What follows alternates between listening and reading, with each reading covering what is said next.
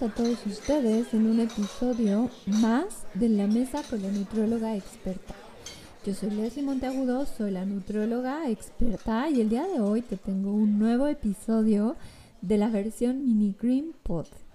En este episodio vamos a abarcar temas cortitos que tienen relación a la dieta ecoconsciente, a la dieta sustentable, a la nutrición basada en plantas y al veganismo y al vegetarianismo.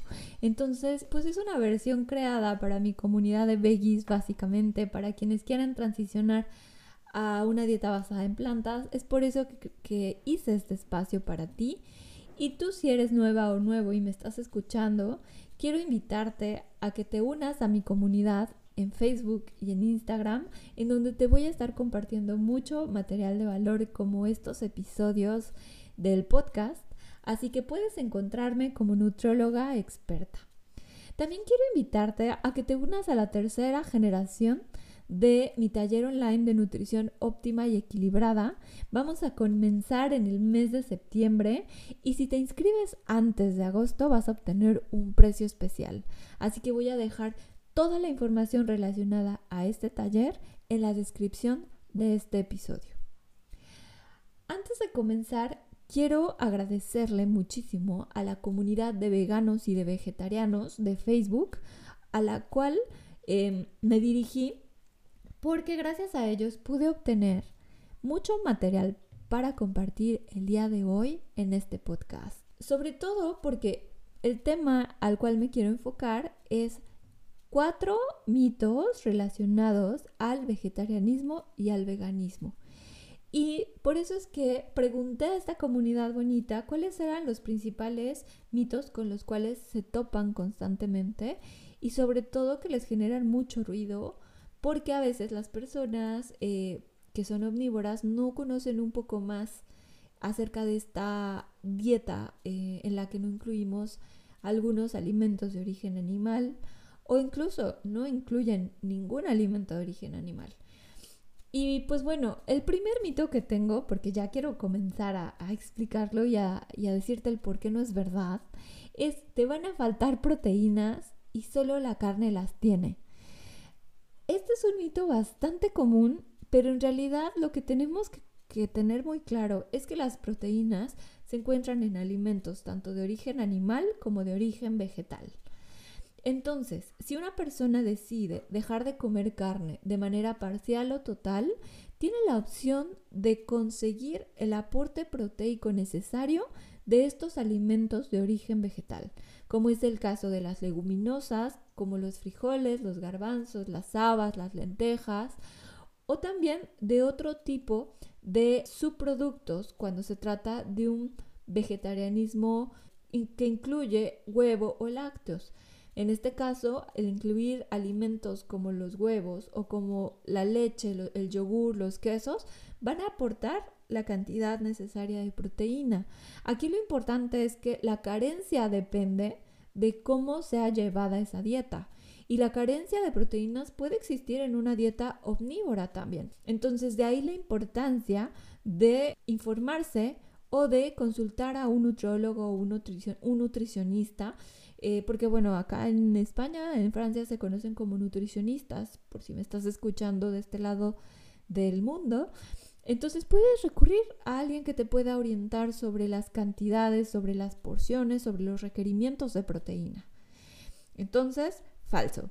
El segundo mito es debo suplementarme de muchísimas cosas. Omega 3, vitamina B12, vitamina D, vitamina A, vitamina E, hierro, ácido fólico y además pues, de proteína, porque también a veces se requiere. Esto es completamente eh, una percepción, una creencia eh, parcialmente falsa, diría más que completamente parcialmente falsa, porque sí requerimos de una suplementación específica cuando llevamos una dieta basada en plantas y sobre todo cuando no incluimos alimentos de origen animal en la dieta. Por ejemplo, eh, veganos específicamente. Aquí quiero hacer este hincapié en la vitamina B12, del cual voy a hacer completamente otro episodio, pero esta vitamina B12 es exclusiva de alimentos como la carne roja. Entonces aquí sí deberíamos considerar una suplementación de 250 microgramos cada 10 o cada 15 días, depende cómo esté nuestra ingesta de esta vitamina. Entonces, eh, esto es muy particular porque hay eh, casos donde las personas son omnívoras y su ingesta de carne roja no es la adecuada o, de, o que tienen también este tipo de, de deficiencias particulares. Ahora, hablando del resto de las vitaminas, como es el caso de la D, E, A, C, no es necesaria una suplementación porque se puede cubrir muy bien a través de una dieta basada en plantas, específicamente también en vegetarianismo o veganismo. La suplementación es únicamente para casos específicos de deficiencias. Entonces yo te invito a que te hagas chequeos cada cierto tiempo, chequeos de sangre, para que puedas ver cómo andas en sobre todo nutrimentos que pueden estar asociados al vegetarianismo y al veganismo, como es la, la, vitamina B2 específicamente o el hierro, que también puede haber deficiencias de hierro y a su vez que haya una carencia mucho más complicada y que esto se convierta en anemia.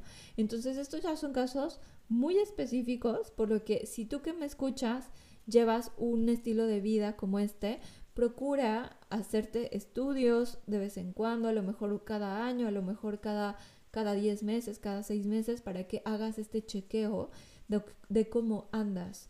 También es importante que eh, consultes a especialistas, consultes a médicos que puedan ver casos de personas vegetarianas o veganas eh, o profesionales de la nutrición, como lo mencioné anteriormente. Entonces es parcialmente falso. Y el siguiente mito es que mi hijo o mi hija no puede ser vegetariana porque em, es muy pequeña y necesita alimentos del plato del bien comer. Bueno, aquí lo que quiero explicarles es que eh, hay muchas instituciones nacionales e internacionales que apoyan a la dieta basada en plantas.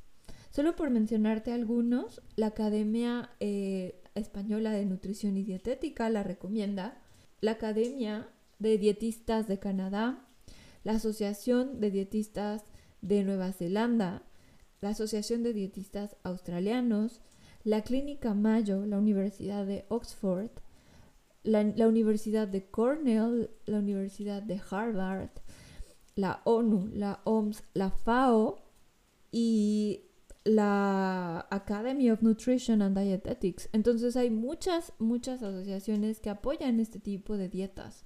Y específicamente esta última que mencioné eh, recomienda el vegetarianismo en todas las etapas de la vida.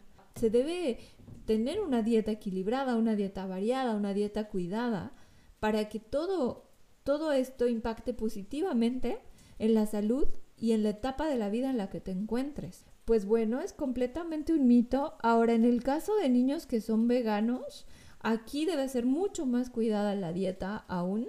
Y aquí yo sí recomiendo que vean a especialistas, que vean eh, a pediatras que, que puedan revisar a niños veganos, que también vean a nutriólogos que se especialicen en veganismo, que busquen estos productos que pueden aportarle al niño todos estos requerimientos para que lleve un crecimiento óptimo y adecuado.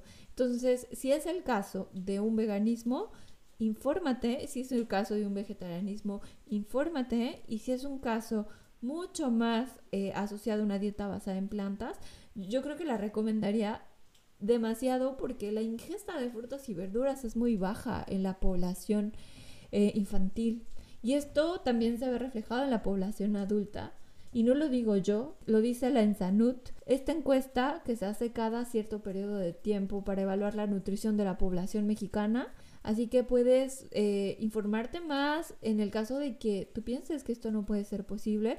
Yo tuve la experiencia de acompañar a una querida amiga en su proceso de embarazo. Ella es vegetariana y todo su embarazo fue vegetariano Así que no tuvo ningún inconveniente, ninguna deficiencia, así que no hubo ningún, ningún problema.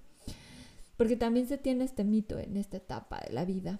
Y bueno, finalmente, eh, el cuarto mito que quiero comentar contigo es que no se puede obtener suficiente proteína de los vegetales y que debes beber leche de otro animal para desarrollar los huesos. También es un mito porque el calcio no es exclusivo de la leche.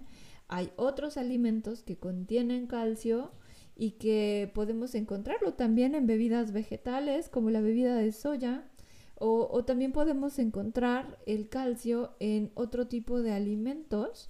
En el caso de que seas eh, una persona que come pescado, los charales contienen bastante calcio. Entonces la leche no es exclusiva, la leche tampoco la deberíamos consumir toda la vida.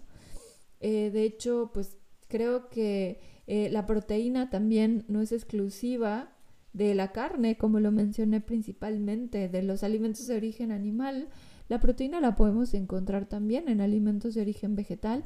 Si quieres aprender un poco más de cuánta proteína puedo encontrar en las leguminosas, te invito a que veas el post que, que dejé en, en mi perfil de Instagram el día de ayer, en donde te explico un poco más cuánto contiene de proteína media taza de garbanzos, media taza de frijoles, de lentejas, de soya. Media taza de soya cocida contiene 9.4 gramos de proteína, comparado con 25 gramos de carne que contiene 7.2 gramos de proteína, pues podemos encontrar más proteína en la soya incluso. Entonces, te invito a que la revises, si te gusta, dale like. Y bueno, hasta aquí se terminó este episodio de Mini Green Pot. Espero que te haya gustado mucho. Déjame todos tus comentarios si me estás escuchando en iTunes. Deja tu reseña y comparte este podcast con alguien más. Nos vemos. Te deseo un lindo día y hasta la próxima.